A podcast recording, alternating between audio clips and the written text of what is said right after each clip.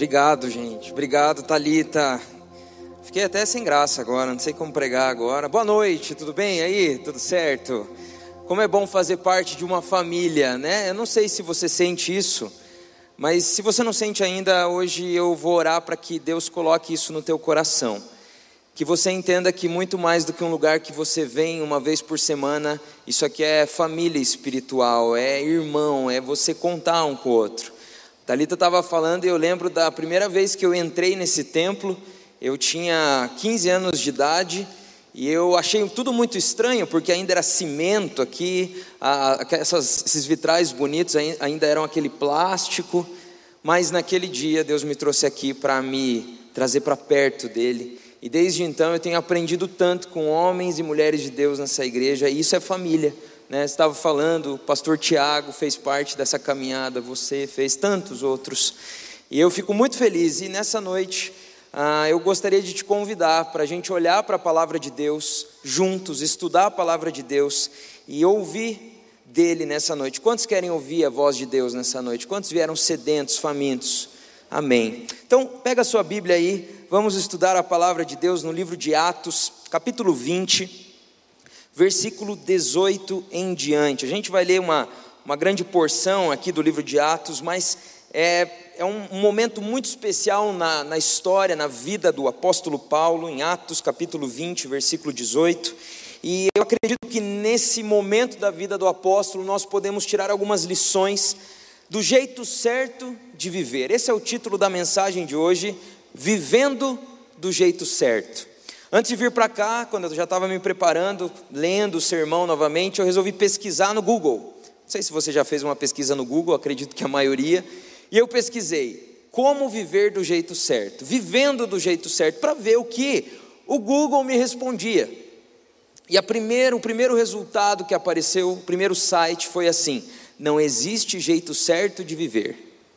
O jeito certo é fazer, é, é buscar a sua felicidade. Eu entrei naquele site e um site que falava sobre essa busca de viver do jeito certo, buscando o que você quiser, o que der na telha, vamos dizer assim. Mas será que esse é o jeito que nós precisamos ver? Será que existe um jeito certo? Eu queria olhar para esse texto e tentar trazer algumas respostas, algumas lições para a minha vida, para a sua nessa noite, e eu espero que Deus fale com a gente de maneira especial. Diz assim a palavra de Deus em Atos capítulo 20, versículo 18 em diante. Quando chegaram, ele lhes disse: Vocês sabem como vivi todo o tempo em que estive com vocês, desde o primeiro dia em que cheguei à província da Ásia. Servi ao Senhor com toda humildade e com lágrimas, sendo severamente provado pelas conspirações dos judeus. Vocês sabem que não deixei de pregar-lhes nada que fosse proveitoso, mas ensinei-lhes tudo publicamente e de casa em casa. Testifiquei tanto a judeus como a gregos que eles precisam converter-se a Deus com arrependimento e fé em nosso Senhor Jesus. Agora, compelido pelo Espírito, estou indo para Jerusalém, sem saber o que me acontecerá, acontecerá ali. Senão que em todas as cidades o Espírito Santo me avisa que prisões e sofrimentos me esperam. Todavia, não me importo, nem considero a minha vida de valor algum para mim mesmo se tão somente puder terminar a corrida e completar o ministério que o Senhor Jesus me confiou, de testemunhar do Evangelho da graça de Deus. Agora sei que nenhum de vocês, entre os quais, os quais passei pregando o reino, verá novamente a minha face. Portanto, eu lhes declaro hoje que estou inocente do sangue de todos, pois não deixei de proclamar-lhes toda a vontade de Deus. Versículo 28. Cuidem de vocês mesmos e de todo o rebanho sobre o qual o Espírito Santo os colocou como bispos, para pastorearem a igreja de Deus, que ele comprou com seu próprio sangue. Sei que depois da minha partida, lobos ferozes penetrarão no meio de vocês e não pouparão o rebanho. E dentre vocês mesmos se levantarão homens que torcerão a verdade, a fim de atrair os discípulos. Por isso, vigiem. Lembrem-se de que durante três anos jamais cessei de advertir a cada um de vocês disso, noite e dia, com lágrimas. Agora eu os entrego a Deus e a palavra da sua graça, que pode edificá-los e dar-lhes herança entre todos os que são santificados. Não cobicei a prata, nem o ouro, nem as roupas de ninguém. Vocês mesmos sabem que estas minhas mãos supriram minhas necessidades e as de meus companheiros. Em tudo o que fiz, mostrei-lhes que, mediante trabalho árduo, devemos ajudar os fracos, lembrando as palavras do próprio Senhor Jesus que disse: Há maior felicidade em dar do que em receber. Tendo dito isso, ajoelhou-se com todos eles e orou. Todos choraram muito e, abraçando-o, o beijavam. Esse é um momento muito intenso na vida do apóstolo Paulo, muito importante, muito impactante, porque é uma despedida. Não sei se você já se despediu de alguém, eu não sei se você já teve que levar alguém ah, para fazer uma longa viagem, mas despedidas mexem com a gente. É interessante perceber o que o apóstolo Paulo destaca nessa despedida. Ele convida ali os líderes da igreja em Éfeso e ele então fala tudo isso que a gente leu, ele praticamente prega nessa despedida. E, e, nessa despedida, nessas palavras de Paulo, eu acredito que nós podemos encontrar algumas lições do jeito certo que nós devemos levar a nossa vida. Sabe, como a Talita disse, eu sou pastor de pré-adolescentes, 10 a 12 anos. Fica a dica aqui, se você tem alguém assim nessa idade na sua família, todo domingo, todo sábado, nós temos atividades no domingo é lá no ginásio, temos células para eles também. É um ministério é, específico para essa idade. Você pode nos, nos, procurar nas redes sociais, no YouTube. Tenho feito alguns vídeos devocionais. UP, UP, PIB Curitiba. Pronto, depois da propaganda, vamos seguir, né? É, e eu tenho ouvido tanto eles trazendo a, as coisas que ouvem por aí. E sabe, existem muitas vozes no nosso tempo nos, nos querendo mostrar o caminho de viver. Às vezes nós nem percebemos, mas estamos dentro, mergulhados numa cultura que quer nos ensinar a viver. Uma cultura que diz que quem vai à igreja é manipulado, mas quer nos manipular. Nós estamos ouvindo todos os dias, vá por esse caminho. Assim como o site que eu procurei, siga o seu coração. Eu digo para os pré-adolescentes: isso só é bonito em filme de cinema, porque a Bíblia diz que o coração do homem é enganoso, não vai nessa não. Existem vozes nos mostrando como viver, mas se for para nós escolhermos uma voz para seguir, uma voz para entender como viver, eu tenho que te dizer que tem que ser a palavra de Deus, a voz do Senhor a voz do alto, aquele que enviou Jesus para morrer numa cruz por tanto nos amar, aquele que criou os céus e a terra, aquele que nos criou, aquele que criou o universo e colocou as regras nesse universo, essa voz nós precisamos ouvir. E nessa despedida do apóstolo Paulo, eu encontro algumas lições de como esse homem de Deus viveu. E eu quero que nós possamos estudar essas lições olhando para esse texto. Como viver do jeito certo? Bom, obviamente é fato que a principal maneira de viver do jeito certo é entregando a vida a Jesus. É vivendo uma amizade, comunhão com Deus. Eu quero te dizer, muito mais do que uma religião, é amizade, é comunhão, é andar com Jesus. Sem dúvidas, esse é o primeiro passo pois fomos criados para nos relacionar com Deus, e enquanto não fizermos isso, a nossa vida não terá sentido, o propósito, o vazio no nosso coração continuará. Mas ok, depois que entregamos a vida para Jesus, depois que passamos a segui-lo, como devemos viver?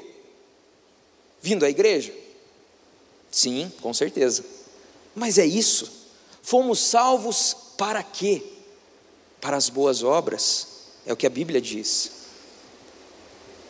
E aqui nesse texto, nessa despedida do apóstolo Paulo, a primeira lição que eu quero te deixar é que a melhor maneira de viver é não sendo o centro. A melhor maneira de viver é entendendo que os nossos pais já nos diziam: o mundo não gira em torno da gente.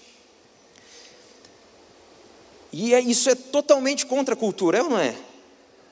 Porque tudo nos diz: busque os teus sonhos, os teus objetivos, e óbvio, a gente pode fazer isso, mas o problema é quando nós valorizamos a nossa própria vida acima de todas as coisas. Mas quando a gente olha para a vida do apóstolo Paulo, esse homem que marcou a história da igreja, que pregou tanto, que fundou igrejas, nós ouvimos desse homem dizer: Não vejo a minha vida como preciosa, se eu não cumprir a missão que me foi deixada por Jesus. O que fez Paulo abandonar todas as coisas que tinha vivido até ali? O que fez Paulo gastar a sua vida completamente viajando, sendo açoitado, perseguido, preso? O que fez Paulo entregar a vida até o fim? Nós só entregamos tudo quando encontramos algo que tem mais valor do que a nossa própria vida. Algo só diminui de valor quando encontramos algo que tem mais valor. O que tem mais valor que a nossa própria vida? O que tem mais valor que a vida de Paulo? Naquela estrada, quando Paulo estava viajando para perseguir cristãos, ele teve um encontro com Jesus. E ele entendeu que até ali ele estava vivendo à toa. Ele entendeu que a partir dali, a vida dele seria para glorificar a Deus. Esse homem que era um religioso, ele era um homem religioso, ele estudava, ele era zeloso com os ritos, mas ele vivia uma religião. E entenda, quando eu falo religião, eu não estou criticando a religião cristã. Nós somos, temos uma religião, mas quando eu falo religião, a religião vazia, quando é só para me fazer bem. Paulo entendeu que a religião que ele tinha vivido até ali era uma religião autocentrada era para ele se sentir melhor, era para ele ser exaltado. Mas quando ele tem um encontro com Jesus, ele começa a perceber que não era nada sobre ele, era sobre Jesus. Quando ele encontrou Jesus, é como a parábola do tesouro escondido que o próprio Jesus nos conta. Quando o homem encontra um tesouro escondido, ele vai, vende tudo que tem para comprar aquele terreno, aquele campo, para conseguir o tesouro. Quando nós encontramos a Jesus, entenda isso. Nós entendemos que a nossa vida não tem mais tanto valor. E quando eu digo isso, eu não estou falando que a gente espera que a vida acabe, que a gente não gosta mais de viver é que a gente não se coloca mais em primeiro lugar. É que a gente começa a entender que nós só vivemos para Deus. Lembro que o pastor Pascoal, quando ele estava falando sobre aquele trecho dos evangelhos sobre a videira, e Jesus vai dizer que ele é a videira verdadeira. Eu lembro que o pastor Pascoal trouxe uma foto né, de uma videira e ele falou que os galhos daquela videira, se não estiverem ligados à árvore, ligados à videira, eles não servem para nada. E ele mostrou, eram aqueles galhos secos, fininhos. Só serve para ser queimado, a própria Bíblia vai dizer. Quando nós entendemos quem Jesus é, nós entendemos que a nossa vida só tem sentido, só tem propósito, só faz, só, só, só faz sentido real se estivermos ligados a Ele. Paulo tinha entendido isso. Paulo tinha entendido que a vida dele não era tão preciosa assim.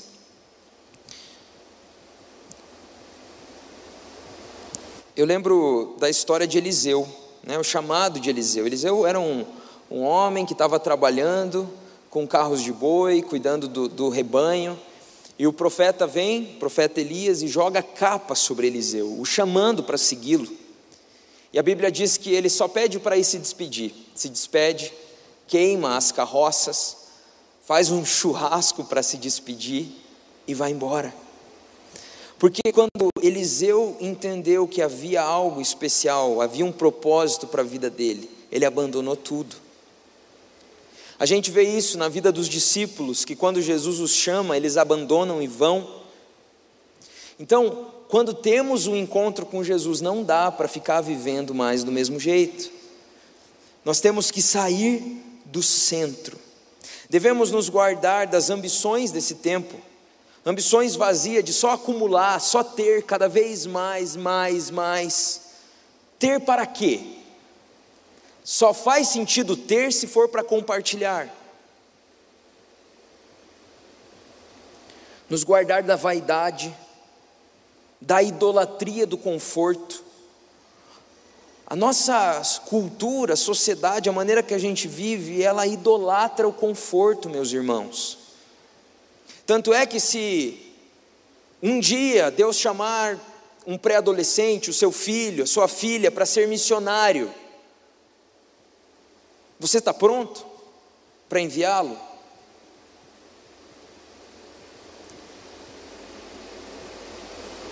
A nossa vida não faz sentido se não for para cumprir aquilo que Deus tem para nós. O conforto não é prioridade. Acumular coisas não é prioridade. Nosso bem-estar não é prioridade. A prioridade é glorificar a Deus e fazer a vontade dEle e ser como Jesus onde estivermos. Se a gente precisar andar uma milha a mais, a gente anda. Se a gente precisar dar a outra face, a gente dá. E isso não tem a ver com conforto. O próprio Jesus já deixou claro: não tem como segui-lo num lugar de conforto. Deus quer avivar a sua igreja, sim. Mas antes do avivamento vem a cruz. E a cruz é tchau para essa vida autocentrada. Essa é a maneira certa de viver. Me lembro que eu fui fazer uma mentoria com um casal missionário da nossa igreja e a gente estava conversando na mesa e eu olhei para a tia Renate Kruklis, chamo de tia carinhosamente, e falei: Tia, me diz uma coisa, ela tem anos e anos de vida de ministério, missionário em vários países, pastoreou a igreja junto com o pastor Reginaldo, que já está com Jesus. E eu falei, tia, me diz uma coisa, às vezes eu fico um pouco em crise. Às vezes eu me pergunto: será que vale a pena a gente se esforçar tanto, cansar, às vezes quase ficar doente? Não sei, será que não tem um equilíbrio? Será até onde a gente tem que ir como, como missionário, como pastor? E ela olhou para mim com aquela experiência e sabedoria dela e falou: Eric, se eu pudesse escolher, voltar atrás eu teria me doado mais. Então, se for para escolher, se doe mais. E eu nunca esqueci daquilo porque a tia se doou muito na vida, ao trabalho, e continua mentoreando agora os missionários. Mas aquilo ficou no meu coração porque, irmãos, quando nós nos encontramos com Jesus, nós não podemos viver uma vida morna. Nós tínhamos que ser conhecidos como as pessoas mais intensas e felizes e profundas e apaixonadas pela vida. Apaixonadas pela vida para fazer a obra e cumprir o chamado que Deus tem para nós. Você está vivendo para quê? Seus objetivos incluem somente os seus sonhos? Na tua lista de metas a cada ano, a cada virada de ano, o que, que tem lá? Ou você está incluindo o reino de Deus, o avanço do reino de Deus, pessoas que você tem orado, você está incluindo, é, talvez na educação dos seus filhos, incentivá-los a buscarem mais a Deus, investir na caminhada espiritual deles. Será que se chegar ao fim você vai poder dizer que viveu do jeito certo? Se você precisar se despedir como Paulo fez?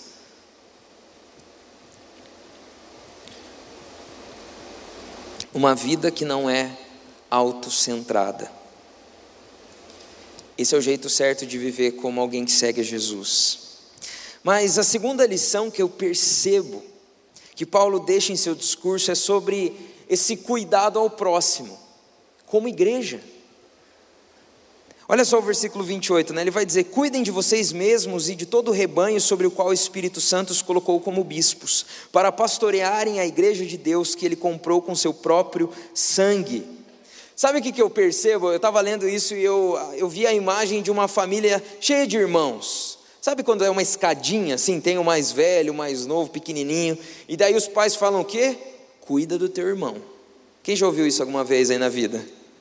Cuida do teu irmão. E às vezes o irmão já sabe cuidar melhor do outro, já sabe lavar uma louça, já sabe arrumar o quarto. E o mais velho sempre vai cuidando do mais novo. E eu acho interessante porque Paulo ali ele entrega uns aos outros. Isso é muito bonito, porque isso é família. Nós vivemos num tempo de consumo, né, muito grande e nós temos acesso a tantas informações, a tantas igrejas hoje, né, via internet. E é bênção demais, bênção demais. Mas nós não podemos agregar esse valor de buffet, de consumo para a nossa vida na igreja. Você precisa ter um compromisso com a igreja local.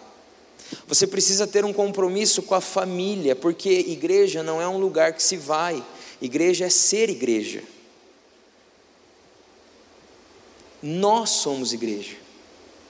Eu falo assim para os pré-adolescentes: se a gente se reunir na Praça do Japão, vai ser a igreja na Praça do Japão. Se a gente se reunir na praça de alimentação do shopping, vai ser a igreja reunida na praça de alimentação do shopping, porque não é o lugar, ainda que seja muito bonito esse lugar que a gente se reúne mas é família espiritual. Uma grande família, mas é família. Quantas vezes eu vivi isso? Lembro quando eu estava começando o ministério de pré-adolescentes, eu reuni alguns pré-adolescentes para liderarem as primeiras células. Então eu estava treinando eles para liderarem essas células, e a gente um dia combinou que ia fazer um lanche. E a gente fez o lanche, e daí a gente percebeu que uma das meninas não tinha comido o bolo, e daí a gente descobriu que ela tinha lá uma, uma alergia a um determinado tipo de alimento. Ok. Semana seguinte, vamos fazer o lanche de novo, vamos. Levaram um bolo. E a menina lá. E eu, né, pastor, coloquei a mão na cabeça e falei: que pastor horrível que eu sou. Trouxe bolo e esqueci da menina que não pode comer.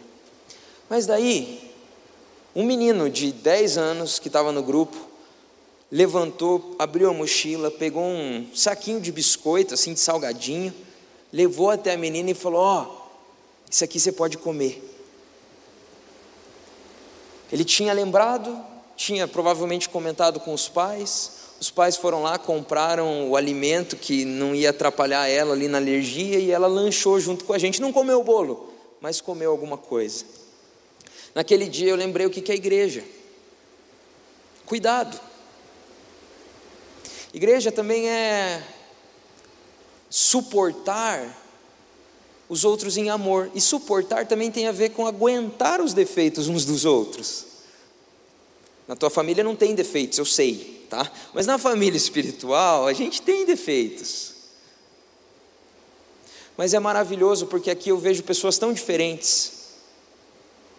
É maravilhoso, eu gosto tanto do Nataleluia, né? Eu, eu atuava no Nataleluia, a adolescência inteira eu atuei no Nataleluia, eu amava, porque eu via tantas pessoas diferentes, com dons diferentes, idades diferentes, pessoas que eu não conhecia, com um único objetivo.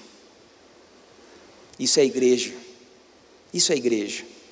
E ali Paulo está falando: olha, não pensem só em vocês, cuidem uns dos outros.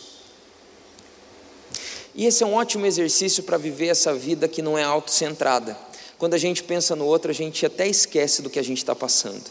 Me lembro de uma situação recente que um amigo, um grande amigo meu, estava num momento difícil, mas eu naquele dia tinha acordado desanimado.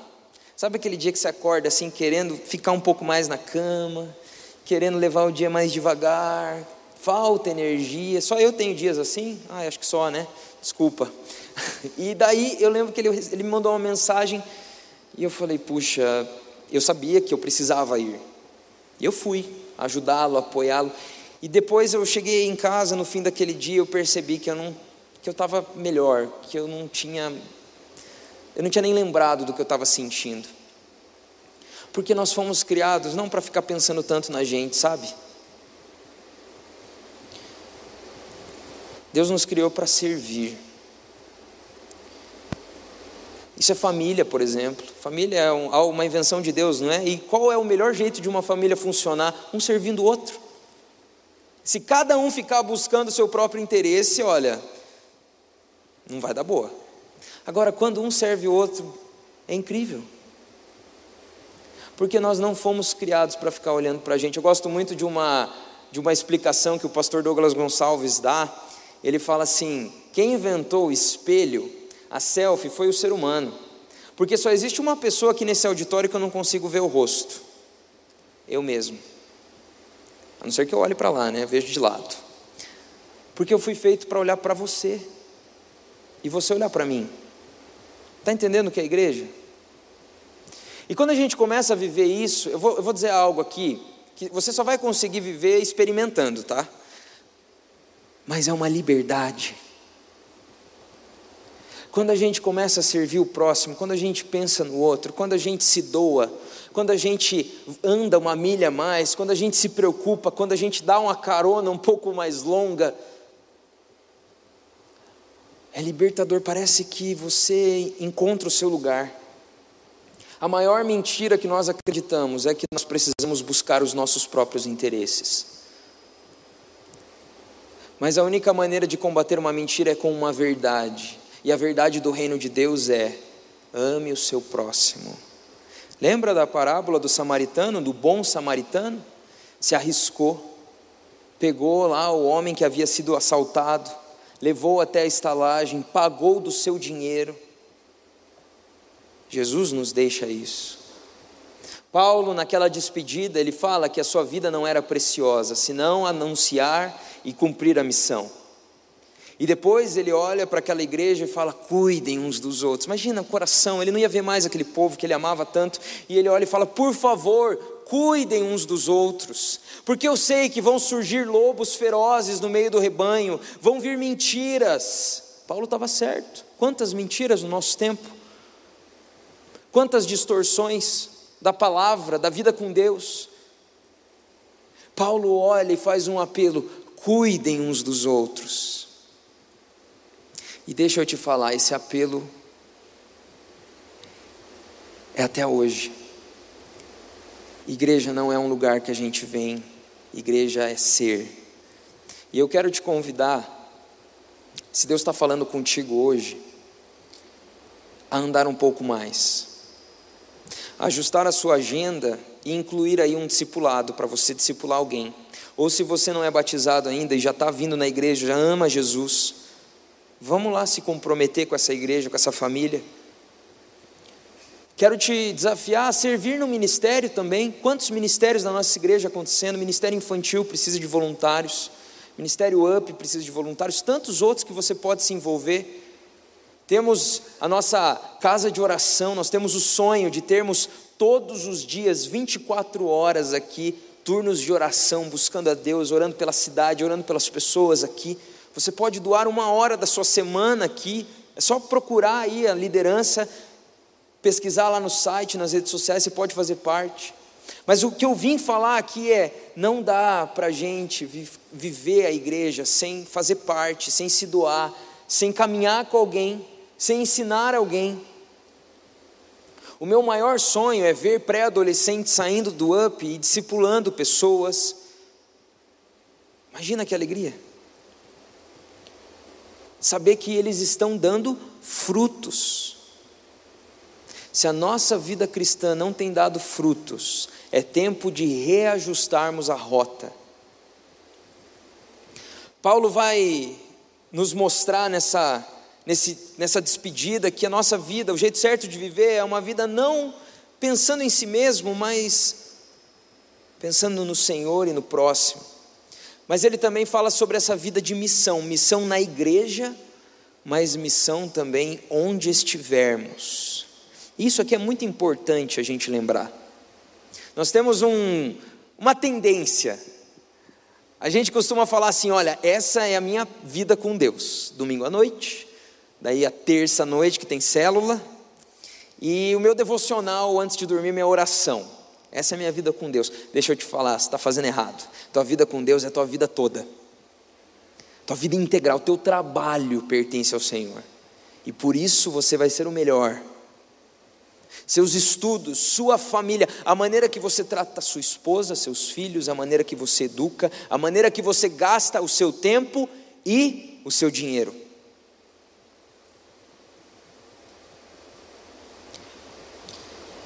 A nossa vida por completo tem que mostrar o que é o mais importante. Onde gastamos energia?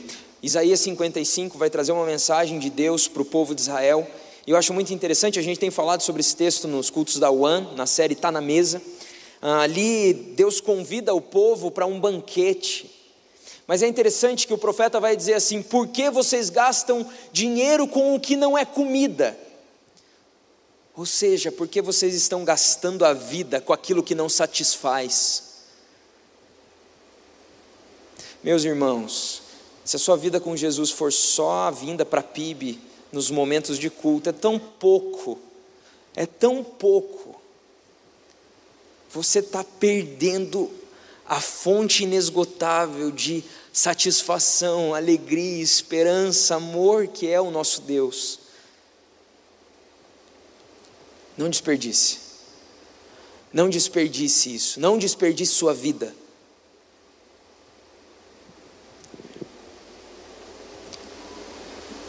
O pastor John Piper tem uma pregação muito conhecida chamada Não Desperdice Sua Vida. E ele fala sobre esse sonho que muitas vezes nós temos do conforto, de nós ficarmos sempre pensando nas férias, pensando na aposentadoria. E mais uma vez eu falo do pastor Reginaldo Cruclis, porque não tem como não lembrar do que ele disse para mim, para o Luizinho, para o Luiz Carlos e para o pastor Pedro, Pedrinho. O pastor Reginaldo já estava de cama há um tempo, com uma doença que que o levou para Jesus, e ele estava naquela cama e ele olhava para a gente e ele falava: Eu pedi ao Senhor que ele me levasse com botas de batalha. Eu pedi ao Senhor que até o último minuto da minha vida eu tivesse cumprindo o que Ele me chamou para fazer.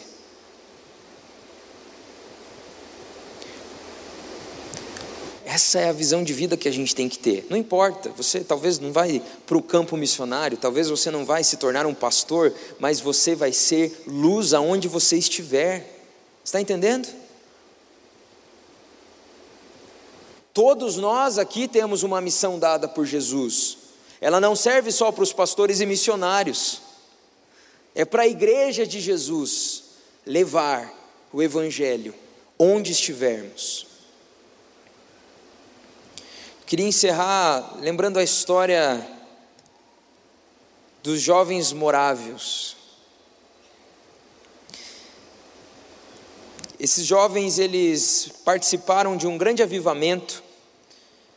Anos e anos de oração sem parar, Deus avivou aquele povo. E conta a história que dois jovens de mais ou menos 20 anos ficaram sabendo de uma ilha onde um senhor de escravos morava com seus escravos, mais ou menos 200 escravos, e eles falaram: precisamos ir para lá. Precisamos falar de Jesus, precisamos mostrar que eles não precisam mais ter medo, como nós cantamos aqui. Precisamos gastar a nossa vida para que esses homens e mulheres conheçam a Jesus como nós conhecemos. E então eles vão conversar com aquele dono de escravos, e o dono de escravos diz: era um ateu. Ele fala: Vocês não vão vir aqui contar essas histórias para os meus escravos, vocês não podem ficar aqui. E então eles voltam desanimados, porque aquilo era como um fogo no peito deles que não dava descanso. Eles tinham que anunciar o Evangelho, e é esse fogo que precisa ter nos nossos corações, meus irmãos. A gente não pode se acomodar, não podemos nos acomodar.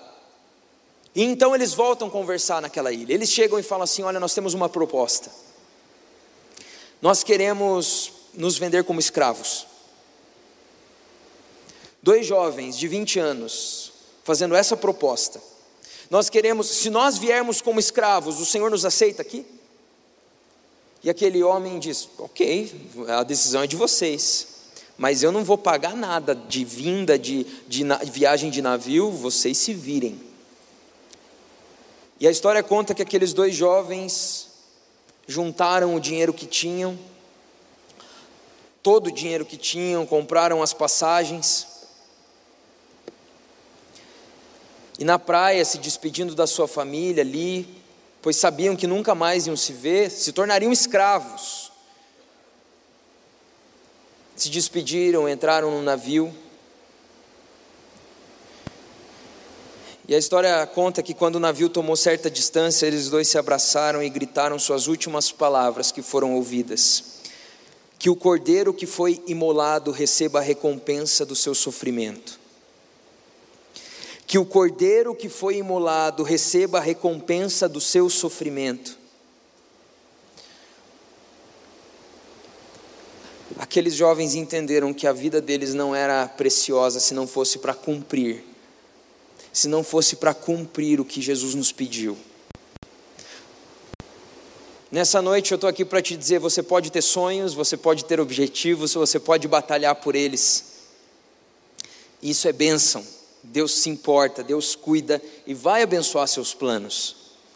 Mas existe um nível de entrega mais profunda que nos faz experimentar mais propósito na nossa vida. Existe um entendimento que Deus nos dá de que descansar, a gente vai descansar no céu.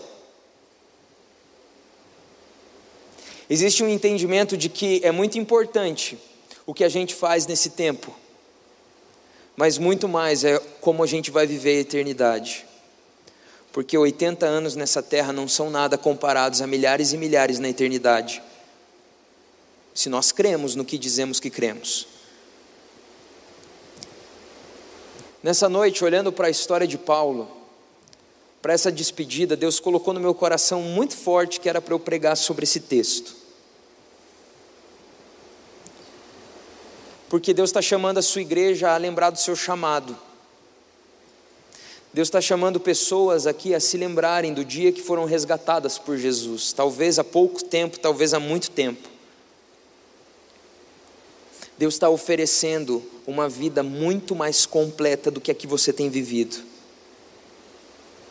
E eu acredito de todo o meu coração no que eu estou falando, porque cada vez que eu consigo ir um pouquinho mais nisso, porque eu também não estou lá, eu vivo uma vida muito mais satisfatória, muito mais feliz com Jesus.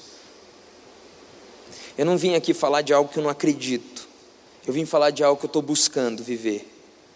E nessa noite eu quero te convidar a viver isso junto comigo, porque vocês são minha família também. E o meu desejo é que a nossa igreja seja conhecida por ser uma igreja que se doa. Uma igreja que não tem problema em colocar na agenda um discipulado. Uma igreja que não tem problema em se levantar para apoiar um missionário que está indo para longe. Vocês estão entendendo? Nós somos o povo de Deus.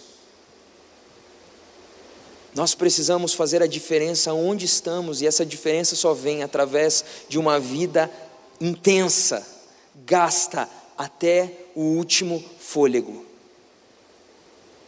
Se um dia você entregou a vida para Jesus, foi isso que você fez.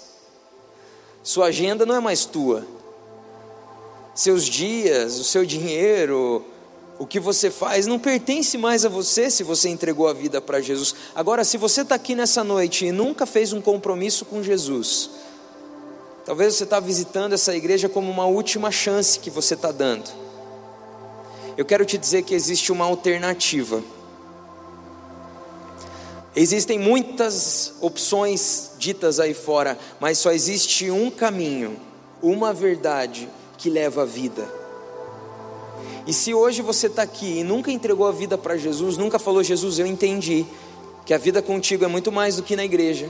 Eu entendi que a vida contigo é uma vida completa, que faz sentido, que preenche o vazio, que me leva adiante, que me dá esperança. Eu entendi, eu quero entregar a minha vida nas tuas mãos. Se nessa noite você entendeu que é isso que você quer, eu também quero orar com você. Então, nesse momento, irmãos queridos, família. Vamos orar junto? Vamos orar para pedir para Deus um pouco mais de coragem, um pouco mais de ousadia, um pouco mais de entrega, um pouco mais de desconforto, pouco mais de satisfação e sentido para as nossas vidas. Talvez você chegou aqui desanimado, mas é porque você está se colocando no centro de tudo. Coloca Jesus aí. Coloca Jesus no centro, no trono, e as coisas vão se alinhar automaticamente. Vai por mim.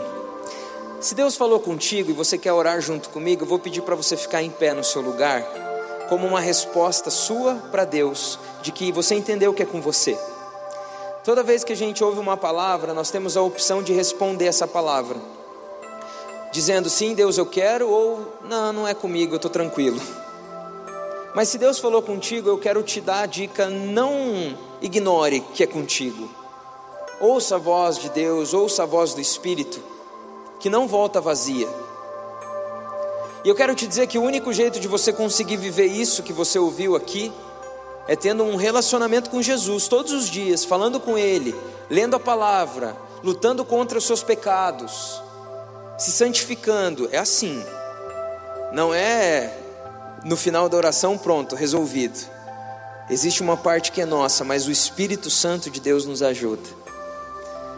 Antes de orar, eu só queria reconhecer: tem alguém que está entregando a vida para Jesus hoje pela primeira vez, entendeu que precisa de Jesus? Levanta a mão assim, só para eu te reconhecer. Não precisa se constranger. Amém. Glória a Deus. Mais alguém entregando a vida para Jesus nessa noite? Alguém que entendeu que Jesus é o Filho de Deus e que veio até a cruz para nos salvar e para nos resgatar. Glória a Deus lá em cima. Amém. Glória a Deus. Feche seus olhos agora, vamos orar juntos. E eu vou te dar alguns segundos para você orar primeiro, porque é, é a sua resposta agora. Quais são as coisas que você precisa entregar, consagrar, ajustar? Quais são as coisas que você não está deixando no controle do Senhor? Peça, Deus, eu não quero ser o centro. Eu não quero que a, a minha vontade seja mais importante. Eu quero servir, Deus, o teu reino, a tua vontade, Deus, glorificar o Senhor com cada minuto da minha vida. Eu sinto que Deus está libertando pessoas de vícios aqui essa noite pessoas que têm desanimado porque não têm conseguido vencer alguns hábitos, alguns vícios, mas Deus hoje está te dando liberdade, em nome de Jesus. Busque ao Senhor, Ele vai te libertar completamente, eu creio. Deus está hoje trazendo liberdade sobre nós. Senhor, nós estamos aqui como igreja, Deus, para dizer que ouvimos a Tua palavra e entendemos que é conosco para dizer que entendemos, Deus, que a vida não tem a ver comigo, não tem a ver com me colocar no centro, mas colocar o Senhor e a Sua vontade. Deus, nós entendemos através da tua palavra, da vida do apóstolo Paulo, que a nossa vida não é preciosa se não cumprirmos aquilo que o Senhor tem para nós, Pai. E nós queremos pedir, nos ajuda, Espírito Santo de Deus, nos capacita a morrermos para nós mesmos, para que a Sua vida apareça nos nossos dias. Que as pessoas olhem para a gente através do nosso amor, do nosso serviço, da nossa entrega e doação. O Senhor toque vidas ao nosso redor, Pai. Deus, em nome de Jesus, derrama generosidade sobre os nossos corações, Deus. Num tempo tão necessário de generosidade, tão necessitado, Pai, que a tua igreja seja generosa com as pessoas que nos cercam. Deus, eu te peço também, nos dá coragem de falar do Senhor. Nos dá coragem de, como a Talita disse, cantar que não temos mais medo, não somos mais escravos, somos teus filhos, Jesus. Eu quero pedir, Pai, que essa igreja seja conhecida como uma igreja que se doa, que se entrega, que entrega mais do que é pedido, que entende que a vida só faz sentido com o Senhor e de maneira intensa, Pai. Eu quero pedir que as famílias dessa igreja sejam abençoadas, Pai.